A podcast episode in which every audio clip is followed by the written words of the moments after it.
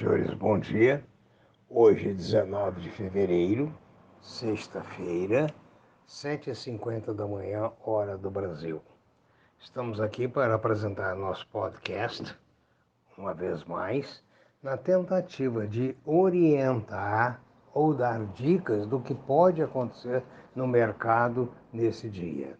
É preciso lembrar que a bolsa é algo muito flexível o mercado financeiro dança conforme as notícias, conforme o clima, conforme uma série de variáveis, além do próprio, da própria empresa e sua performance.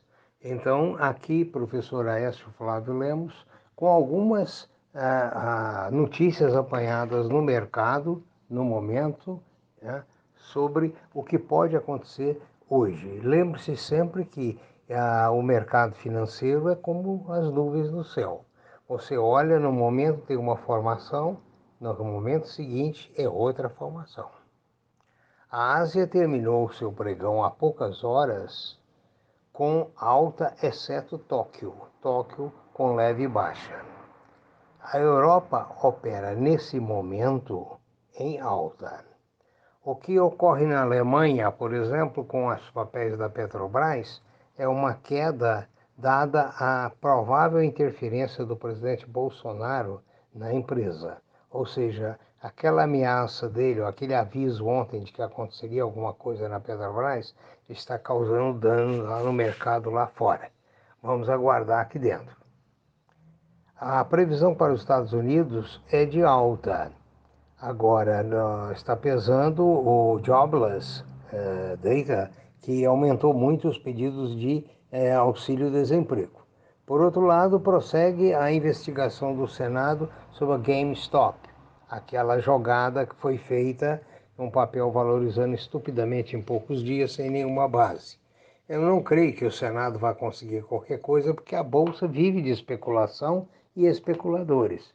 A bolsa é a nós vimos inclusive no Brasil nos últimos o que 30 anos dois grandes especuladores derrubaram a bolsa, apropriaram muito dinheiro de ah, investidores eh, ávidos por lucro rápido e sem olhar a tradição da empresa. São dois senhores que realmente causaram um na década de 90 e outro na, agora na década de 10 a 20, entre os anos 10 e 20. A previsão para o Brasil pode ser de baixa, tudo indica que seja de baixa.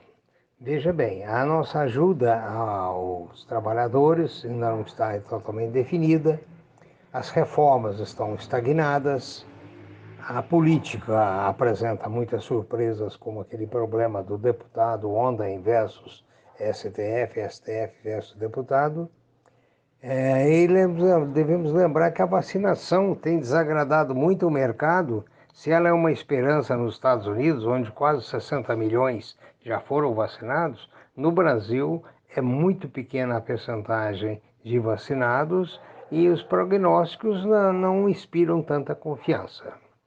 O dólar opera no Brasil na casa de 5,43 como sempre, tendendo para cima em função da instabilidade econômico-política. O Brent, o petróleo Brent, opera a 62,95 com leve baixa. O ouro no momento é negociado a 1,773, ou seja, aconteceu aquela previsão que a gente vem falando desde o início dos podcasts de que o ouro baixaria de 1,800. As commodities operam no momento em alta. Ah, ontem estreou a, a CSN Mineração com uma alta nos papéis, mas temos que aguardar alguns dias para ver se essa alta de ontem não foi só desova né, proposital de subscritores e de querendo diminuir o custo médio de suas ações. Ah, como outros fatos nós temos importantes no Brasil, é que a produção nossa de celulose atingiu o segundo maior volume da história em 2020. O país produziu cerca de 21 milhões de toneladas de celulose no ano passado. A alta foi de 6,4% em relação a 2019.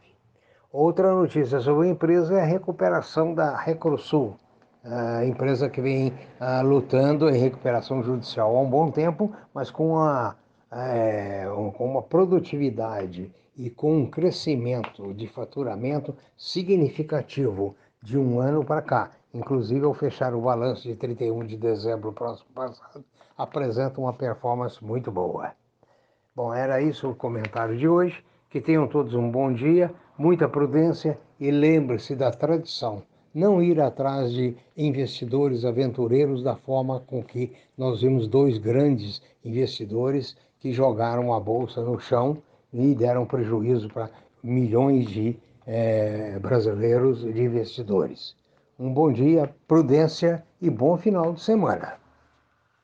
Não se esqueça de que, em tendo dúvidas, a gente coloca o nosso e-mail previsões econômicas gmail.com ao seu dispor para tentar diminuir, dirimir alguma dúvida. Mais uma vez, bom final de semana, obrigado.